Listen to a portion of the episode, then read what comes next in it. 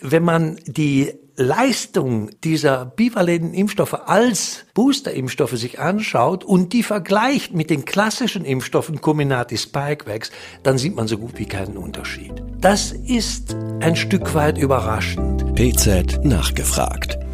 Der Podcast für das Apothekenteam. Hallo und herzlich willkommen zu PZ nachgefragt, dem Podcast der Pharmazeutischen Zeitung. Mein Name ist Manfred Schubert-Zillerwetz. Ich bin Professor an der Goethe-Universität und Mitglied der Chefredaktion der Pharmazeutischen Zeitung. Unterhalte mich heute mit Professor Dingermann, Senior Editor bei der PZ. Hallo Theo. Hallo lieber Manfred.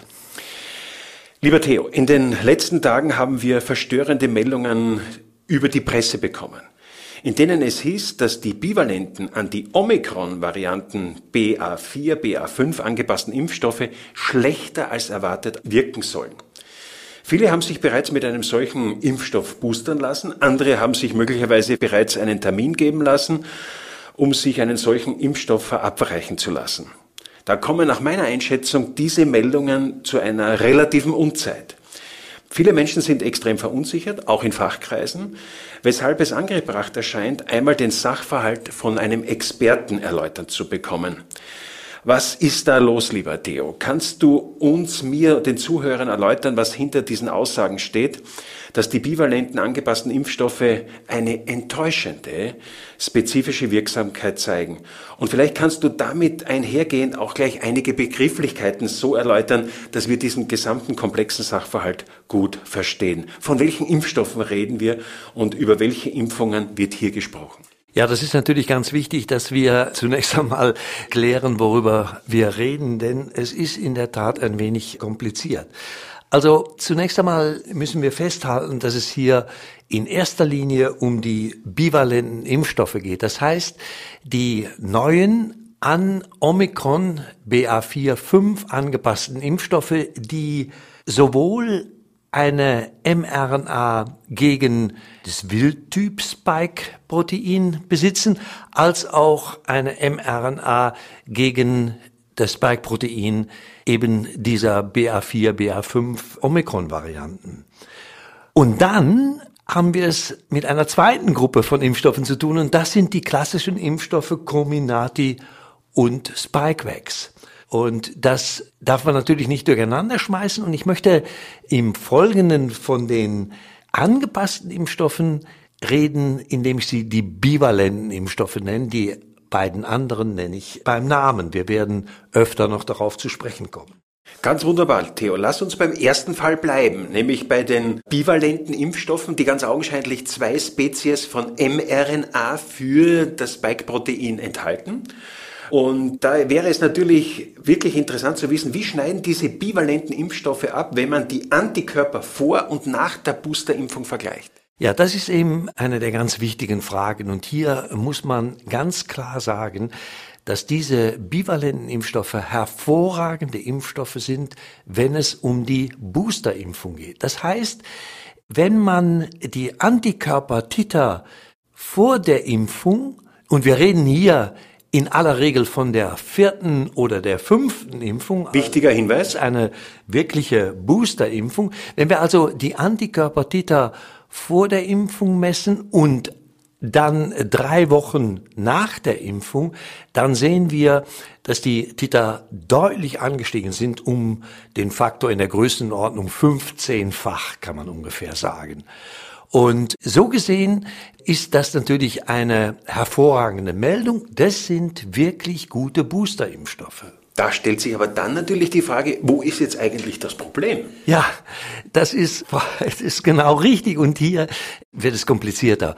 Das Problem besteht zum einen darin, oder die Überraschung muss man sagen, besteht zum einen darin, dass wenn man die Leistung dieser bivalenten Impfstoffe als Boosterimpfstoffe sich anschaut und die vergleicht mit den klassischen Impfstoffen Comirnaty Spikevax, dann sieht man so gut wie keinen Unterschied. Das ist ein Stück weit überraschend. Aber was, ich sag mal, noch stärker überrascht ist, dass diese Impfstoffe, diese bivalenten Impfstoffe tatsächlich auch nicht wesentlich besser sind, wenn es darum geht, nicht eine generelle Erhöhung der neutralisierenden Antikörpertiter zu erreichen, sondern wenn es darum geht, und so sind sie ja ursprünglich gemacht, konzipiert worden, Antikörpertiter zu steigern gegen eben diese BA4, BA5 Varianten. Und das ist in der Tat nicht der Fall. Aber da wäre meine sehr konkrete Frage, weil ich glaube, darum geht's jetzt ganz auch entscheidend. Ja? Werden denn gar keine spezifischen Antikörper gegen BA5, BA4 gebildet? Doch, die werden gebildet. Und das haben wir ja auch gelernt, dass die auch gebildet werden von den klassischen Impfstoffen Comirnaty und Spikevax. Allerdings erst nach der dritten Impfung. Wir haben damals lernen müssen oder auch lernen dürfen, dass wir auch mit den Impfstoffen, die eigentlich entwickelt wurden gegen das Wildtyp-Virus, dass wir auch mit diesen Impfstoffen vor den Fluchtvarianten BA4, BA5, Omikron geschützt waren nach einer dritten Impfung, nicht nach einer zweiten Impfung. Deshalb ist es so unheimlich wichtig, dass sich alle die dritte Impfung zunächst einmal abholen.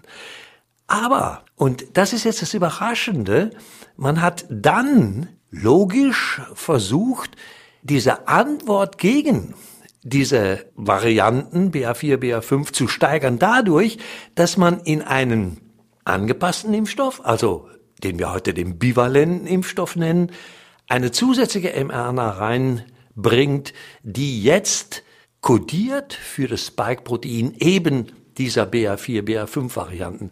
Und das ist enttäuschend. Da sind diese bivalenten Antikörper kaum, ich will nicht sagen gar nicht, aber kaum besser als die klassischen Impfstoffe Comirnaty Spikevax. Nun hast du ja, Theo, eine unglaubliche Kompetenz auch im Bereich der Immunologie. Und auch wenn du jetzt hier vielleicht nur Vermutungen anstellen kannst, woran kann das liegen, dass wir hier ein eher, ein Ergebnis bekommen haben, das nicht so aussieht, wie wir uns das vielleicht gewünscht haben? Ja, da gibt es mehrere Möglichkeiten, zwei prominente Möglichkeiten, die auch in Fachkreisen, ich sag mal, sehr intensiv diskutiert werden. Die möchte ich hier kurz vorstellen, weil sie auch ein Stück weit, ich möchte mal sagen, Hoffnung geben. Zum einen ist es das Problem der immunologischen Prägung. Das ist ein Problem, da haben wir früher schon ausführlich drüber berichtet, auch in der pharmazeutischen Zeitung das ursprünglich entdeckt worden ist bei Influenza, das im Wesentlichen sagt, dass ein Immunsystem, wenn es im Rahmen einer Auffrischimpfung neu aktiviert wird, dass dieses Immunsystem dann in erster Linie B-Zellen, Gedächtnis B-Zellen reaktiviert, die gebildet worden sind bei dem ersten Antigenkontakt. Und das ist tatsächlich hier das Ergebnis auch. Wenn wir impfen, entweder mit dem bivalenten Impfstoff oder mit den klassischen Impfstoffen, dann sehen wir eigentlich die Antikörper, die wir kennen, also die Antikörper gegen das Wildtyp-Virus. Das ist aus der Sicht eines Immunsystems eine, Gar nicht das Ungeschickteste. Nein, das ist überhaupt nicht das Ungeschickteste, weil es natürlich wesentlich einfacher ist, irgendetwas zu reaktivieren, als etwas Neues zu machen. Und das wird eigentlich hier gefordert, nämlich neue B-Zellen zu induzieren, die jetzt Antikörper produzieren gegen dieses Spike-Protein von Omikron BA4, BA5, das ja so viele Mutanten hat, Mutationen hat im Vergleich zu dem Wildtyp. Das ist also die eine Möglichkeit. Naja, da kann man sagen, besser als nichts, aber optimal ist das natürlich nicht. Aber es gibt eine zweite Möglichkeit. Und diese zweite Möglichkeit, die besteht darin, dass das Bild, was wir gerade sehen und was wir jetzt hier auch besprochen haben, eigentlich nicht das endgültige Bild ist. Dass hier gewissermaßen zu früh gemessen worden ist. Die Wissenschaftlerinnen und Wissenschaftler, die diese drei Publikationen mit übereinstimmenden Resultaten publiziert haben, die haben ungefähr drei Wochen nach der Auffrischimpfung ihre Analysen angestellt und haben dann die Ergebnisse so berichtet, wie wir sie hier besprochen haben. Waren die zu ungeduldig? Das könnte gut der Fall sein, denn ein Immunsystem braucht wir nennen das eine Affinitätsreifung. Das Immunsystem, die Antikörper werden immer besser, je länger Sie mit dem Antigen konfrontiert sind, und das dauert seine Zeit. Im Übrigen kennen wir das auch aus der Vergangenheit, weshalb man seinerzeit dann auch immer gesagt hat, Leute, holt euch nicht zu schnell die zweite oder die dritte Impfung, haltet den Abstand ausreichend lange, damit eben das Immunsystem, ich sag mal, aktiviert wird auf einer Basis, wo bereits Lernen stattgefunden hat. Und dies könnte in der Tat hier der Fall sein, dass wir, wenn wir, ich sag mal, in sechs Wochen nochmal messen, dass sich dann alles ganz anders darstellt, dass dann plötzlich die bivalenten Impfstoffe tatsächlich den klassischen Impfstoffen überlegen sind. Ich finde, das war jetzt ganz wichtig, dass wir diesen komplexen, auch immunologischen Sachverhalt noch einmal besprochen haben, ihn auch entsprechend bewertet und eingeordnet haben. Was ich hier aber auf alle Fälle mitnehme, das scheint mir schon wichtig zu sein, dass das betont wird, dass es kein Fehler ist, sich mit diesem bivalenten Impfstoff boostern zu lassen. Wichtiger Punkt. Ein Fehler wäre es allerdings zu sagen, aus einer gewissen Verunsicherung heraus äh, verzichte ich auf eine Auffrische-Impfung. Das wäre ein schwerer Fehler, wenn, vor allem wenn der letzte Antigen-Kontakt länger als vier Monate her ist. Liebe Kolleginnen und Kollegen, ich finde, dass wir an dieser Stelle festhalten können, dass wir eine gute und wichtige Information bekommen haben. Sie können selbstverständlich alles auch auf PZ Online nachlesen, noch einmal nacharbeiten. In dem Begleittext zu diesem Podcast sind entsprechende Links auch gesetzt.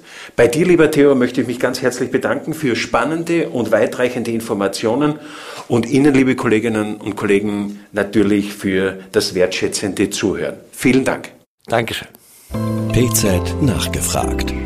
Der Podcast für das Apothekenteam.